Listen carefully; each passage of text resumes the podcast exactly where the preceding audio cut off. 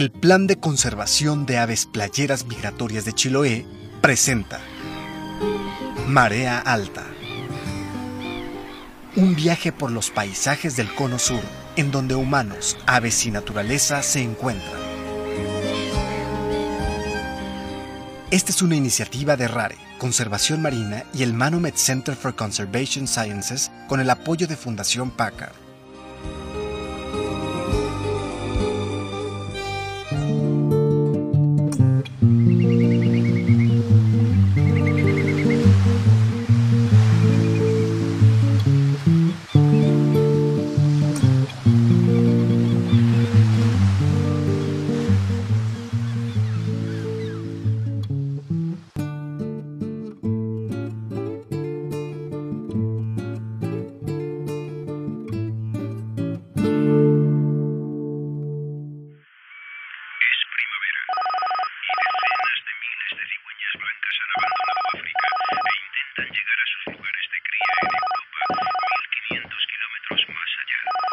Hola. Habla tu peor pesadilla. Querida mía, sabes que eres el sueño más anhelado. Eso no te lo creo. Tu sueño más anhelado se llama José Antonio y no recuerdo su apellido. Ah, pues te equivocas. Ese sí que es mi peor pesadilla. ¿Cómo?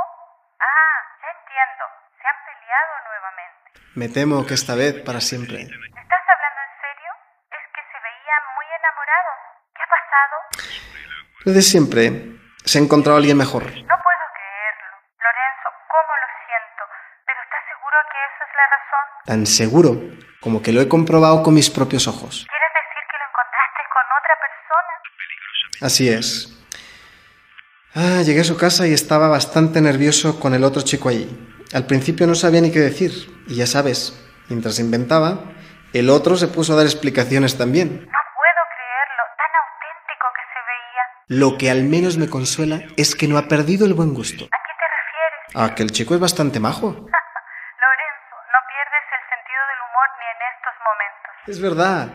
Y lo que José Antonio no sabe es que antes de irme, el chico intentó ligarme. ¿Pero cómo dices? Sí, me guiñó el ojo y fue bastante evidente que le gusté. ¿Y José Antonio no se dio cuenta? No, mujer. Te digo que estaba bastante ocupado pensando qué excusa darme. No puedo creerlo. Querida, en el mundo gay ya se ocurren las cosas. Bueno, no siempre, pero muy frecuentemente. En una semana le conoces, te enamoras, te casas, te peleas, te divorcias y a veces hasta enviudas. Lorenzo, eso no es exclusivo de las relaciones gay. Acuérdate que estás hablando con una mujer casada cuatro veces. Lo tuyo es diferente. Mira, en las relaciones hetero hay más permanencia. A veces por apariencias, otras por conveniencia, pero el asunto es que socialmente estás visible. ¿Y eso de qué sirve? De mucho. Al menos cuentas con una red social de apoyo cuando las cosas no marchan bien. Recuerda tu primer divorcio. Susana, tu madre, Alex, Gabriela, yo, todos estábamos ahí para apoyarte. En cambio, al poco tiempo que yo terminé con Roberto, ¿quién estaba a mi lado? Solo tú.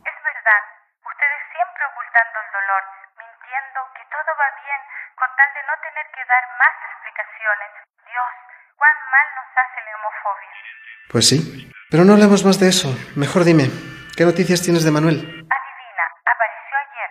Tota fue a avisarme que me dejó recado. Dígale que le llamé lo antes posible, le dijo. Bueno, ¿y qué piensas hacer? ¿Le llamarás? No lo sé, Lorenzo. Han sido tantos intentos los míos, llamadas, cartas. Recuerda cuando yo Alemania, le llamaba casi a diario, le escribía también. Y él, solo una carta durante un mes y ni una sola llamada. Y encima de todo, llegar de Buenos Aires una semana antes de lo planeado y sin saber de él. Es muy raro. ¿Por qué estar actuando de esa forma? No logro entenderlo. Imagínate yo. ¿Lo amas? Sí. Pues búscalo por última vez. Regrésale la llamada. Recuerda que no es bueno ocultar lo que uno siente. Tienes razón, pero han sido tantos los hombres tantas las veces que he mostrado mis sentimientos que empiezo a sentirme como una mercancía usada. Por eso harás el último intento. Y recuerda que si no lo haces, me apareceré en tus sueños y te atormentaré hasta volverte loca.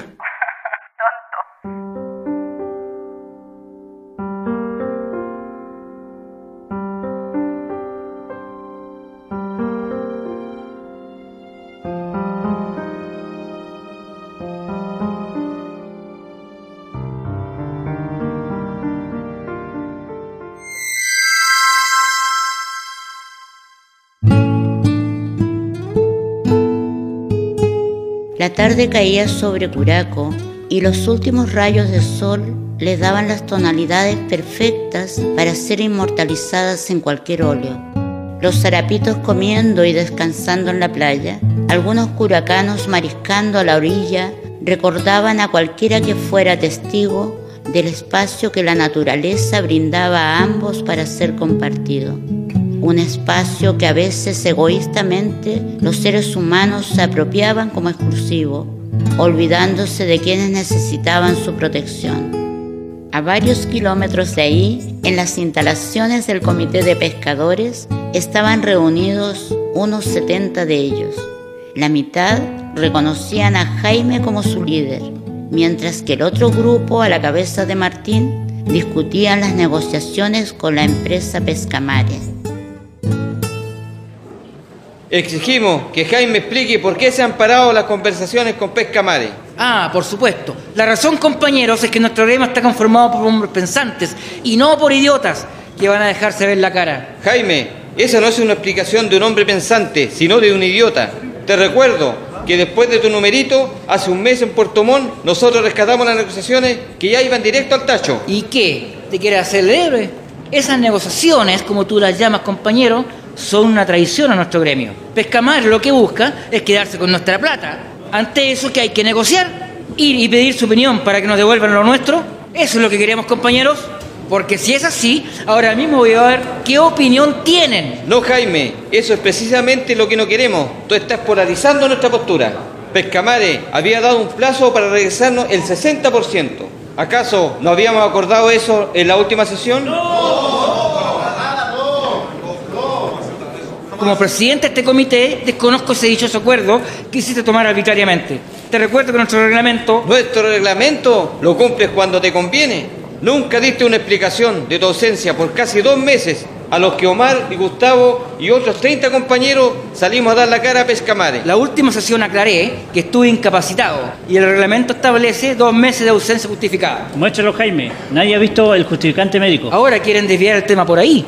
Compañeros, los invito a que no caigamos en provocaciones. Las conversaciones con Pescamare no pueden continuar. Por más promesas que lo hagan, sabemos que no cumplirán. Vean lo ocurrido en Chañaral. Lo de Chañaral se resolvió a través del diálogo. ¿Usted no está enterado? A ver, compañeros, creo que la postura está muy clara. Pescamare no va a regresarnos ni un peso. Esas negociaciones, como Martín las llama, son puras mentiras. Y nosotros no estamos dispuestos a que nos vean la cara. Ya ha pasado mucho tiempo y lo único que nos queda es llamar a un paro. No, Jaime, no estamos de acuerdo. Aquí no hay consenso. La mitad de este gremio no iremos a ningún paro.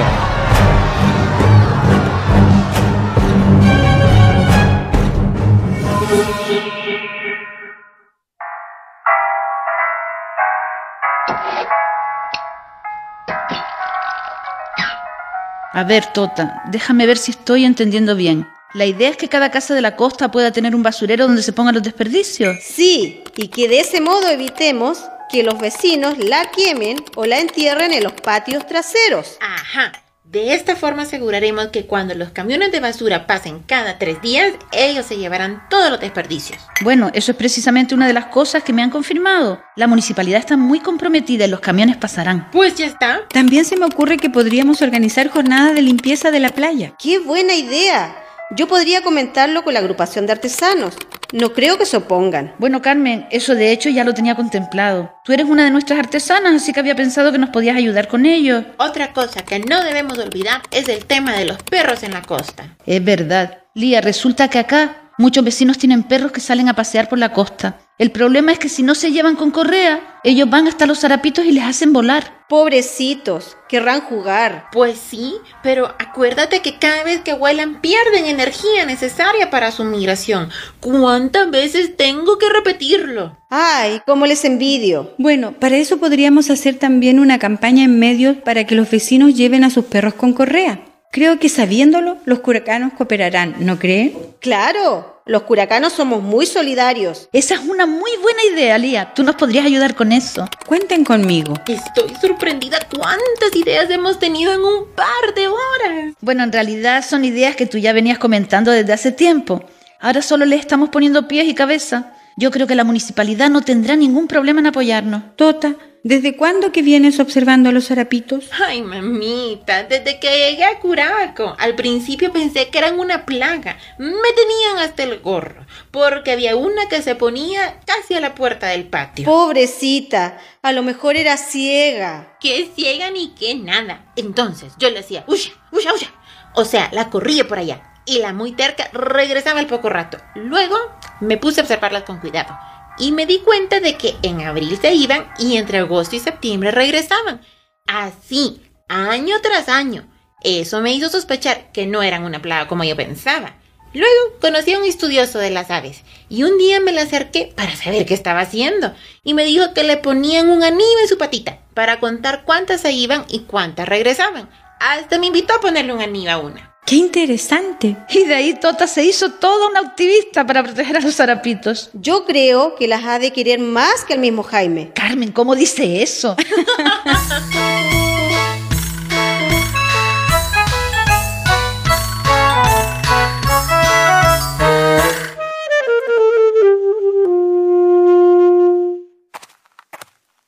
Me alegra mucho que tengamos nuestra propuesta lista para la municipalidad y sobre todo que yo pueda estar contribuyendo. Yo también estoy emocionada, Lía. ¡Qué bueno que estás en Curaco! ¡Ay, no es posible! ¿Qué pasa? Jaime, debe estar enojado. ¿Cómo sabes? Por esa pendeja canción. Siempre que está enojado la pone. Es una manía que tiene. Es una canción muy vieja. Es de Sarah Lander, una de las favoritas de Hitler. ¿Y esto qué es? ¿Rolf von Frisch? Pero la cara de Jaime. ¿Qué hace esta saluda de identidad con la cara de Jaime? 20 años menos y con el nombre de Rolf von Frisch. Tota, ¿estás bien? Ah, sí. Sígueme contando de esa canción. Te decía que la usaron durante la Segunda Guerra Mundial como una de las canciones oficiales de los nazis. Se llama Yo sé que un día ocurrirá un milagro. Los alemanes lo usaron como un himno para dar esperanza al pueblo de que todo iría bien después de la guerra. Entonces, está en alemán. Pues claro, mujer, ¿no estás oyendo lo que te digo o qué? Rolf von Frisch. ¿Qué dices? Nada. No, no, no me hagas caso, Lía. Vas a hacer tu llamada. Yo voy adentro. Suerte con Manuel y ya me cuentas después. Sí, gracias. ¿Me marcas? Por supuesto.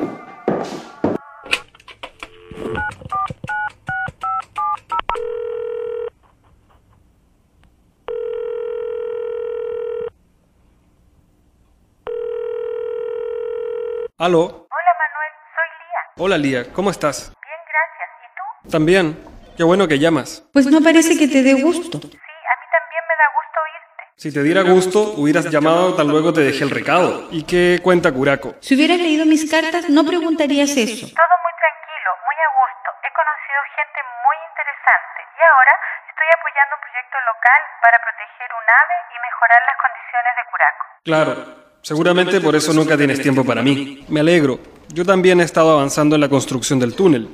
Creo que acabaremos antes de lo programado. Sí, me imagino. Por eso llegaste a Santiago una semana y media antes de lo programado y ni una señal diste. Qué bueno, Manuel. Estoy segura que todo irá muy bien. Bueno, ¿y eso es todo lo que me vas a decir? No te entiendo. ¿No me extrañaste? Más de lo que te imaginas. Y yo a ti, amor. ¿Por qué no me avisaste que habías llegado de Buenos Aires antes de la fecha programada? ¿Y qué más daba si te avisaba antes o después?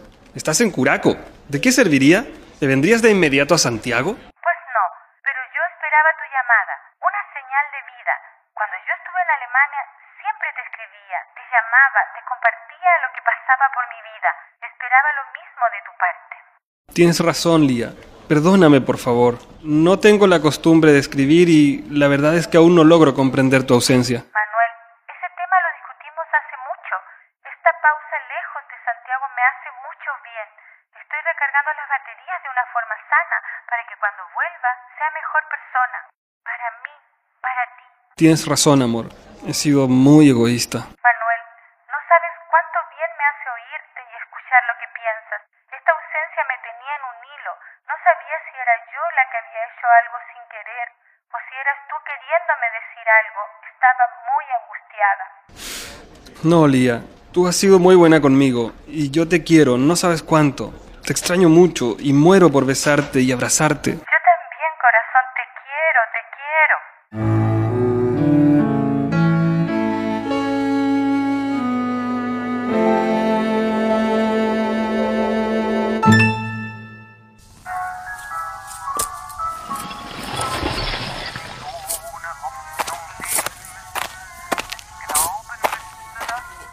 ¿Y tú? ¿Dónde estabas? En la casa Mistral. Tota, creo que lo haces a propósito. ¿Hacer qué? Jaime, estamos trabajando un proyecto para que los vecinos dejemos de enterrar la basura en los patios. Somos propositivas. ¿Qué? ¿Dejar de enterrar? Estupideces, ¿a quién se le ocurrió esa tontería? A mí. Y así como lo llamaste tontería, el alcalde está a punto de aprobarlo. Y déjame bajarle esa canción que ya me tiene harta. No puedo ni hablar. No, no lo hagas, deja la música. Jaime, me lastima. Si sigues yendo a esa casa, te la vas a ver conmigo. Ya me cansé. Cada día te desconozco más.